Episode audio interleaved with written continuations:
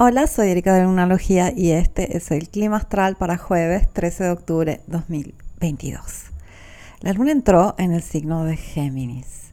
Siempre que lo hace nos recuerda que hablar, contar cómo nos sentimos, encontrar información acerca de lo que nos pasa puede hacernos sentir mejor, puede llenar una de nuestras necesidades del momento, puede eh, sentirse como un refugio y al mismo tiempo una liberación.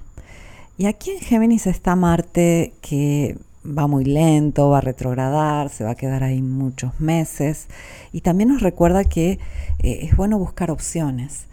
Eh, es la parte positiva de Marte en este signo, ya que las idas y venidas eh, que podemos encontrar en las actitudes, que sean nuestras o que sean ajenas,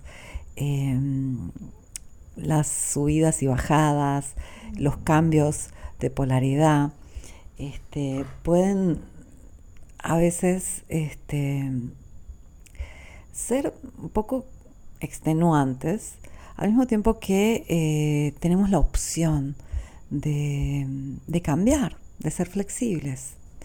Y creo que ser flexibles en esta temporada de eclipses que acaba de empezar es una de las claves estar abiertos al cambio. Es muy particular lo que sucede, por ejemplo, en las plantas, que eh, cuando están tiernitas, las ramas eh, todavía son flexibles. Si llega un fuerte viento, no se quiebran. Pero cuando ya se hacen duras, este, tienen corteza, eh, se pueden quebrar. Y lo mismo pasa con los seres humanos. Cuando estamos tiernitos, cuando estamos jóvenes, que no es algo simplemente que tiene que ver con la edad, las cosas tienden a... disculpa por los ruidos, es mi perro. Este, las cosas tienden a, poder adaptarse. Mientras cuando se hacen duras, cuando hay falta de flexibilidad, hay falta de adaptabilidad y esto puede hacer que eh, los cambios o los sucesos nos quiebren. Entonces, eh, esa es la parte muy buena de este signo eh, donde eh, hay como una este, emisión de energía constante, ya que Marte está muy fuerte eh, ahí, muy fuerte porque ya va muy lento, está a punto de retrogradar. Y repito, la luna entrando aquí puede este, querer llevarnos a hablar un poco más, a, leer un poco más, a investigar un poco más, a interactuar un poco más. y siempre es Em, bueno seguir esa intuición lunar que todos tenemos. Y de por sí, fíjate cómo eh, el proceso de contar cómo uno se siente es de por sí terapéutico, ya que cuando yo tengo algo adentro mío eh, que siento, está en un nivel eh, bastante profundo que digamos que levita entre el subconsciente y el semiconsciente. son pensamientos eh, bastante este, íntimos. Y en el momento en que yo lo expreso, a veces hasta simplemente escribiéndolo, pero sobre todo en palabras, cuando yo lo expreso en frente de alguien, estoy sacando algo que está dentro mío hacia afuera. Y esto también cambia de nivel de experiencia, porque yo estoy llevando algo que sucede a nivel este, sensorial, emocional, subconsciente o semiconsciente a un nivel mucho más consciente. Y eso de por sí cambia completamente la dinámica y la fuerza. Eh, y es como que las cosas pueden volar en palabras, pueden fluir de una forma diferente. Además, mostrar nuestra vulnerabilidad siempre nos abre, eh, disculpa, mi perro, eh, nos abre, nos, nos conecta, deja que, que las cosas surjan, que las cosas salgan, que las cosas eh, fluyan. Un acto tan simple como expresarnos, y repito, a veces basta escribir en palabras cómo nos sentimos, es un movimiento de energía muy relevante, por más que no le demos importancia. Y cuando esto se hace en forma de palabras, comunicado con alguien, eh, permite que también la otra persona tenga la opción de conocernos mejor, de acompañarnos, de vernos. Es un acto tan simple y tan poderoso el comunicarnos, el expresar y muchas veces simplemente contando cómo nos sentimos nos vamos a sentir mejor. Y es que no dimensionamos qué poder tiene el mover la energía. Mover eso que sentimos que está adentro, en lo profundo, que está en un nivel de conciencia que en el momento en que se expresa cambia automáticamente de nivel y tiende a salir. Es maravilloso. No que esto pueda como usarse en lugar de sentir. Las cosas hay que sentirlas para que fluyan también. Pero a veces ya hemos sentido mucho. Igualmente vivimos en una época donde toda esa parte no grata de los procesos naturales que atravesamos constantemente, eh, tendemos a evitarlas. Por ejemplo, quizás los dos ejemplos más relevantes sean la tristeza y el cansancio. No queremos sentir ni tristeza ni cansancio. Pensamos que somos superhéroes que tienen que atravesar la vida sin nunca estar ni tristes ni cansados. son dos partes naturales de la vida. Como es natural que cuando tendemos a evitarlas, vamos a tener que enfrentar una gran cantidad de ellas a un cierto punto, porque el hecho de evitarlas va a hacer que se acumulen. Entonces, si yo, por ejemplo, evito el cansancio y cada vez que me siento cansada me tomo algún suplemento, me tomo tres cafés, eh, trato de, ignorar el cansancio. Ese cansancio va a ser dejado para después y para después y para después y va a llegar un momento donde ya no lo puedo dejar para después y voy a estar tremendamente cansada. Esto es muy común. Creo que la Organización Mundial de la Salud fue en, en enero de 2022, si no me equivoco, que este, incorporó el burnout o el cansancio crónico como uno de los males del momento, ¿no? El cansancio crónico hoy se ha vuelto algo muy común y es justamente por esta tendencia a no querer estar nunca cansados, ser ultra exigentes y seguir estirando este, esta esta falsedad de, mantenernos siempre activos. Y pasa un poco con la tristeza también. Hay personas que no, no aceptan el hecho de que si son personas sintientes, sensibles, humanas, periódicamente van a sentir tristeza. La tristeza es parte de aquellas emociones que son naturales hay cosas que nos hacen tristes y a veces ni siquiera sabemos por qué estamos tristes, porque puede ser un tema hormonal, químico eh, y, también emocional, psicológico, que simplemente pasa. Hay momentos para sentirse tristes, especialmente si algo triste pasó. Pero también en esos momentos donde nos sentimos un poco tristes, no se trata de ignorar, no se trata de evitar tal vez justamente estando la luna en Géminis, eh, no es el momento ideal para ir para adentro. Es un momento donde queremos explicar, queremos comunicar, que es una actividad mental. Géminis es un signo de aire. Pero es bueno pensar acerca de esto y es bueno tener explicaciones acerca de nuestras emociones y nuestros procesos naturales, sobre todo cuando tienen que ver con la parte pasiva de nuestra experiencia, que es justamente el estado físico, por ejemplo el cansancio, y el estado emocional, por ejemplo la tristeza. Mm, no hay nada de malo en sentirnos tristes o cansados.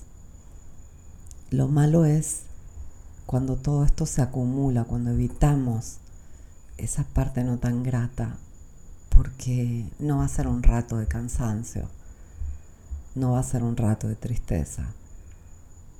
Ahí es donde va a llegar muchísima tristeza, muchísimo cansancio, de golpe.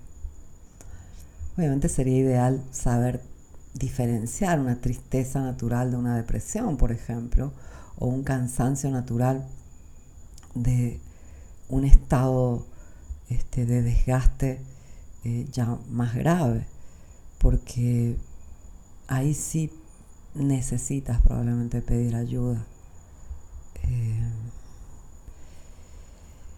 y para esto, bueno, siempre vale la pena estar informados, entender, leer, investigar, Luna en Géminis, eh, acerca de, qué nos puede estar pasando, ¿no? Especialmente en momentos donde sentimos que algo no está bien.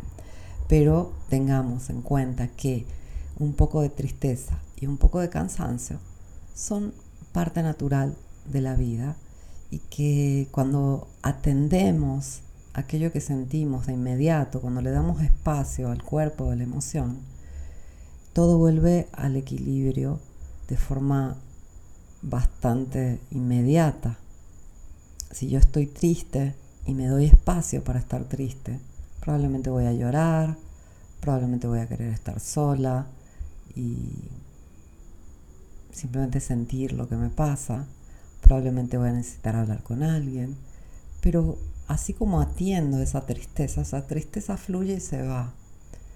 Si yo en vez trato de ponerme una máscara y, y hacer algo para olvidarme de la tristeza, para anestesiarla, esa tristeza va a quedar dentro de mí y la voy a llevar cargando hasta el día que decida soltarla. Y lamentablemente mucha gente tiene emociones y, estados acumulados. Y eso hace que la vida se vuelva pesada, que perdamos justamente la flexibilidad, que empezamos a caminar por ahí como si tuviéramos una coraza, como si tuviéramos una armadura, con miedo a todo eso que a que todo eso que está dentro de nosotros fluya, salga. ¿Cómo podemos vivir con cosas que nos dan miedo que están adentro de nosotros mismos. Empezamos a, disociarnos de nosotros mismos y empezamos a, a cargar cada vez más pesos. Perdemos la espontaneidad, perdemos la capacidad de, de caminar ligeros. Imagínate volar, si no podemos caminar ligero, ¿cómo vamos a volar? cómo vamos a, a fluir, cómo vamos a bailar en la vida si tenemos tanto peso encima que nos cuesta caminar. Y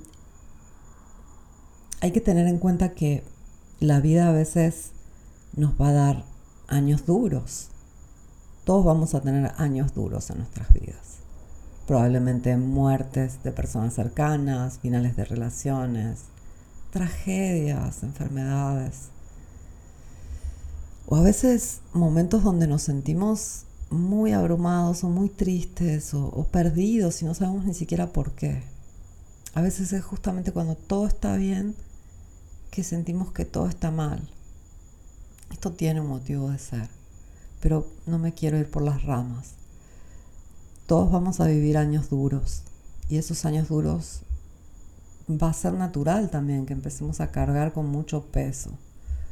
Eh, hago un ejemplo, si yo estoy viviendo un momento donde un familiar muy cercano tiene una enfermedad terminal, yo probablemente esté meses sin dormir, con mucha tristeza, tratando de sostener toda una situación eh, dolorosa y probablemente en ese lapso de tiempo no pueda decir, bueno, ahora me voy a dar espacio para mí, para sentir y para recuperarme. No, voy a enfrentar toda la situación, quizás por meses, aguantando como puedo. Y entonces es natural que luego tenga mucho peso encima. Y es natural que luego tenga que atravesar un periodo de duelo y de, de, digestión, de proceso de todo lo que viví. Pero también tenemos que estar conscientes que como no nos enseñan a transitar la vida, como no nos enseñan a gestionar todo aquello que somos entre emociones, entre estado físico, psicológico, etc. Muchas veces no tenemos las herramientas adecuadas y la información adecuada, el conocimiento adecuado para saber que las emociones van vividas, la tristeza es parte de la vida. Hay que llevar un equilibrio entre este, producir y estar activos y relajarnos y descansar, etcétera, etcétera, etcétera. A veces simplemente nos falta información, nos faltan herramientas, nos faltan llaves de lectura de lo que sucede. Entonces, hay que ser muy amables con uno mismo y muy considerados. Y aprender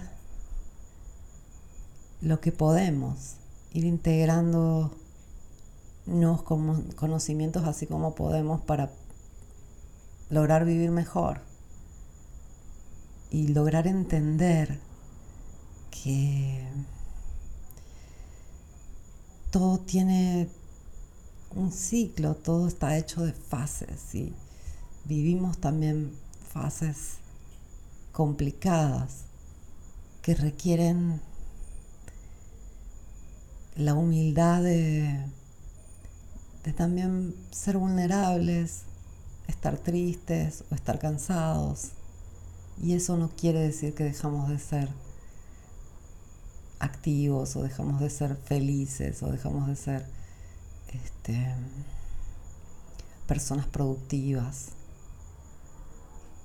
Todo necesita un equilibrio y los equilibrios están hechos de opuestos